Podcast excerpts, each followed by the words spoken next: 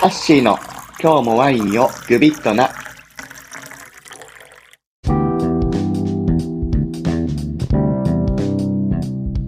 こんにちは、ハッシーです。なんか最近よく全貌、全貌って、うん、話してたりしてたんですけど、なんのこっちゃ って人もいらっしゃるんじゃないかなと思うので、今日は全貌についてお話していきたいなと思ってます。その前に、まずは、こいつを、グビッと。あー、うますぎる。ふう色はかなり淡めのルビー色ですね。香りはとても可憐で小ぶりな花。で少し華やかなお花の香りとかもあったりしますね。そこにクランベリーやラズベリーの香りが感じられます。ちょっと風船ガムとかみたいな甘い香りもしたりします。味わいは結構ドライで酸味は高めですけど、すごい柔らかい。で、タンニンもきめ細やかで、アルコール度数も12.5%とあんまり高くなくて、すごいなんかこう、香りに対して味わいは、なんかこう、樽の風味とか、うん、なんだろうな、ブルーベリーとかもあったりして、まあなんかこう、アロマフレーバーとしては、複雑味を持ちながら、そんなに気難しくない、果実味主体の、こう、ワインかなっていう感じがします。はい、えー、今日はテーマにも関わるワインを飲んでいます。レイベンスワースという生産者のガメイノワール2022を飲んでいます。えー、こちらオーストラリアの、えー、どう忘れでした。キャンベルディストリクトという場所。結構あったかいエリアですね。で、標高は600メートルとか高いところで、えー、ブドウを作ってらっしゃる生産者さんのワインで、一応、んまあ、なんて言ったらいいかな、まあ、自然派というか、まあ、そういう部類に入ってきますね。ガメイノワールは一般的にはガメイと呼ばれていて、まあ、ノワールというからにはブランもあるんじゃないかって思われがちなんですけど、まあ、ガメイブランって呼ばれているものもあります。ただそれは、ボジョレーヌーボーで有名なフランスのボジョレー地区で、シャルドネのことをガメイブランと呼んでいるだけで、ガメイブランという品種があるわけではないみたいですね。ガメイのうんミューテーション、えー、突然変異っていうのも報告はされていて、でもこっちもガメイノワールと同じ黒ブドウです。このガメイは先ほど言った、うん、フランスのボジョレ地区でよく栽培されてるんですけど、うん、あとはね、最近アメリカとかオーストラリア、ニュージーランドなんかでも栽培されていますね。ピノノワールのようにタンニンはすごい細やかで酸味は高めになる品種で、まあ、風味も赤果実が結構主体で、ちょっとフローラル、スミレの花とか、まあそんなんも出たりするって感じの品種です。えっと、なんだっけ。えっと、あ、そうだ。えー、全貌の話をしようとしてたのに、すいません、画面に夢中になってしまって、画面の話ばっかりしてしまっていました。えっと、このワイン、うーんとね、このワイン全貌ですかって、たまに耳にすることがある人もいるかもしれないんですけど、ここで言う全貌っていうのは、まあ、ぶどうを手で摘んで、房全部を使うということになりますね。で、全貌を使う上で、まず2つの手段があります。全貌プレスと呼ばれるものと圧搾か。で、あと全貌発酵ですね。たまに全てを全貌でまとめてしまう人もいるんですけど、この2つは全く意味が違います。えっとね、全貌プレスっていうのは、まあ、あの、そのまま房ごとプレス機にかけるんですけど、その酵があることで、うんと、ブドウのジュースの流出路がすごい増えるんですよね。まあだからす、うん、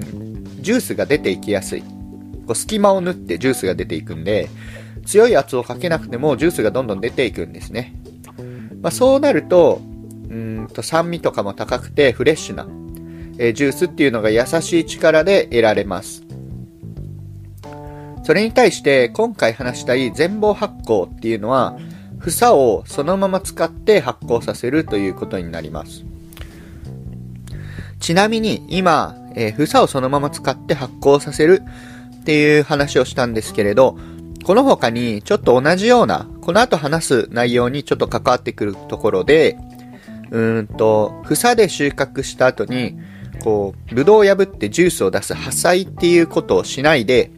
綺麗なまま、その項だけ取って、実だけにして、えー、同じような工程を取る場合があります。まあ、これを、まあ、今回、ホールベリー発酵とでも言うことにしましょうか。えー、まあ、全貌発酵とほとんど、うん、やってることというか、まあ、近いなっていうふうに、えー、考えてください。まあ、全貌項が入るとどうなるかっていうと、項からのタンニンが出たりとか、うん、ちょっとこう、スパイシーな、こう、風味だったり、ハーバルな風味が出たりします。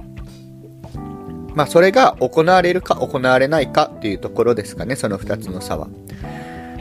全貌発酵というのは、先ほど言ったように、房をそのまま発酵、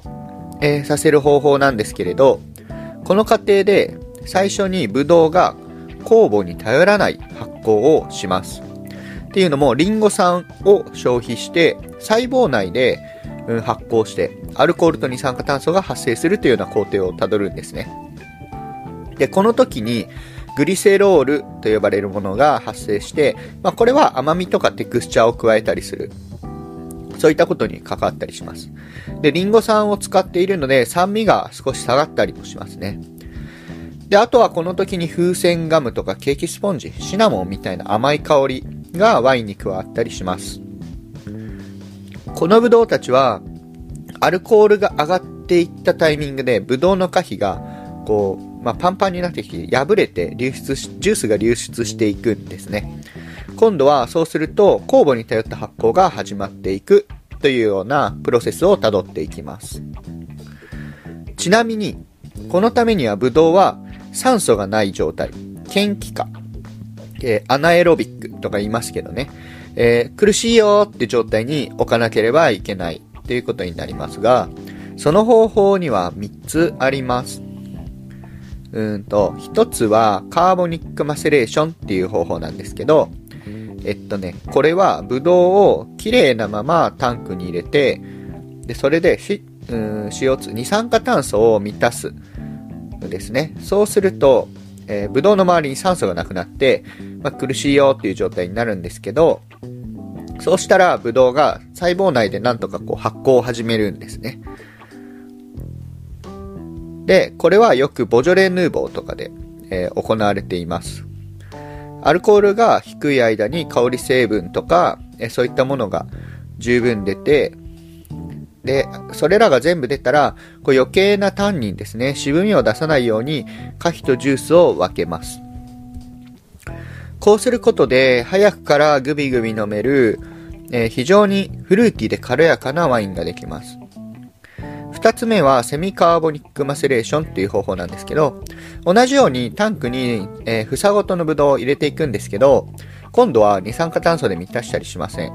その代わりブドウをたくさん入れていくんですね。そうするとやっぱり下の方は自重で潰れてしまうんですね。そうするとジュースが流出して、えー、発酵をし始めます。そうすると、えー、そこで今度発酵由来の二酸化炭素がどんどん発生していって、上の方の綺麗なブドウは、えー、まあ、酸素がない状態になっていきます。そうすると細胞内発酵が起きます。ここからはカーボニックマセレーションと同じようなことが起きるんですけれど、えー、こっちの方法を取る場合っていうのは、さっきのもう本当にフルーティーフレッシュ、軽やかなワインを作る場合とは違って、比較的ここで得られるこうアロマだったり、うんと、まあ、タンニンをちょっと抑えるとか、柔らかくするとか、まあ、そういった方法を、えー、取る目的で使用されることが多いです。なので、えー、可否は、うん、さっきのカーボニックマセレーションだとすぐに分離してたんですけど、しばらく漬け込んで発酵したりよくします。あとはどの程度で可否を取り除くかとかは、まあ、生産者の、目指すスタイルによるんですけれど、まあ、作りたいワインによるっていうとこですね。で、ピノノワールなんかでも最近はこんな方法がよく取られてますね。で、あとは3つ目。まあこれ、何言ってんのって感じなんですけど、うんと、房ごとのブドウと破砕した、破ったブドウを一緒に発酵させるっていうことになるんですが、まあ要はさっきまでの方法って、うん、全貌をひたすらぶち込んでいくんですよね。それに対して今回の方法は、もう最初から破ったブドウを一緒に発酵しちゃうんですね。そうすると、今度はあの二酸化炭素に入っていなくても、いや、ブドウジュースに、こう、満たされることで、うんと、綺麗なブドウが、嫌気性の、こう、条件になっていくんですね。そうすると、えー、また、えー、そのジュースの中で、綺麗なブドウっていうのは、細胞内発酵を起こします。で、破れていって、まあ、あとは、まあ、生産者、まあ、どの方法でもなんですけど、生産者が思うところで、こう、ブドウをもう、えー、タンクの中にいろいろかき回したりして、潰したりして、普通の発酵を進めていって、っていうことを行います。で、今話した方法っていうのは、うん、ワインに複雑さを出したり、フレッシュさを出したりするっていう以外に、さっき言ったように、あの、タンニンをあんま抽出しないっていう方法が取れるんですね。なので、そのタンニン、渋みが強すぎる品種っていうのを、うん、できるだけこう、穏やかにしたワインを作りたいっていう時にも使われたりします。いや、奥が深いですね。ちょっと長くなってしまいましたかね。大丈夫ですかね。なんか今バーって話したんですけれど、わかりましたかね。うん、ちょっとね、難しい話だったかもしれないです。まあ、まずあの、全貌プレスか全貌発酵なのかって、もう全貌、全貌全貌って結構みんな全貌って言うんですけど、まあ、全貌プレスなのか全貌発酵なのかっていうのを、こう自分の頭の中でちょっと分けて、分けて考えたら、まあ、あの、興味ある人はそれがいいのかなっていうふうに思います。で、まあ、それと、あと、房ごと使うとしたら、まあ、どの程度どんな目的で使ってるんだろうとか、まあ、考えたり、まあ、興味ある人なんかそういう風に考えてワイン飲んでみたら、またなんか、あ、なんかちょっと、ボジョエヌーボーみたいな甘い香りするけど、あ、これもしかしてこういう方法取ってんのかなとか、細胞内発酵してんのかもしんないとか、あの、全貌イコール細胞内発酵とはまあ違うので、まあそういったのがね、ちょっと分かったりすると、また、うん、あ、なんかワインのことちょっと分かってきたなとか、楽し、日々のね、楽しみが増えるかもしれないですね。はい。えー、ちなみに今日僕が飲んでいたワインもセミカーボニックマセレーションを行っている、うん、ワインでした。なのであの、ガメイで、うん、全貌を使って、まあ、あの自重で潰れて二酸化炭素が発生して、うんと細胞内発酵が起きて、まあ、あとは生産者がぐじゅぐじゅ潰して 発酵を起こして、みたいな感じで、えー、作られているワインだったので、まあ、最初に述べたようなコメントになっています。非常に、うん、複雑味さが、うん、複雑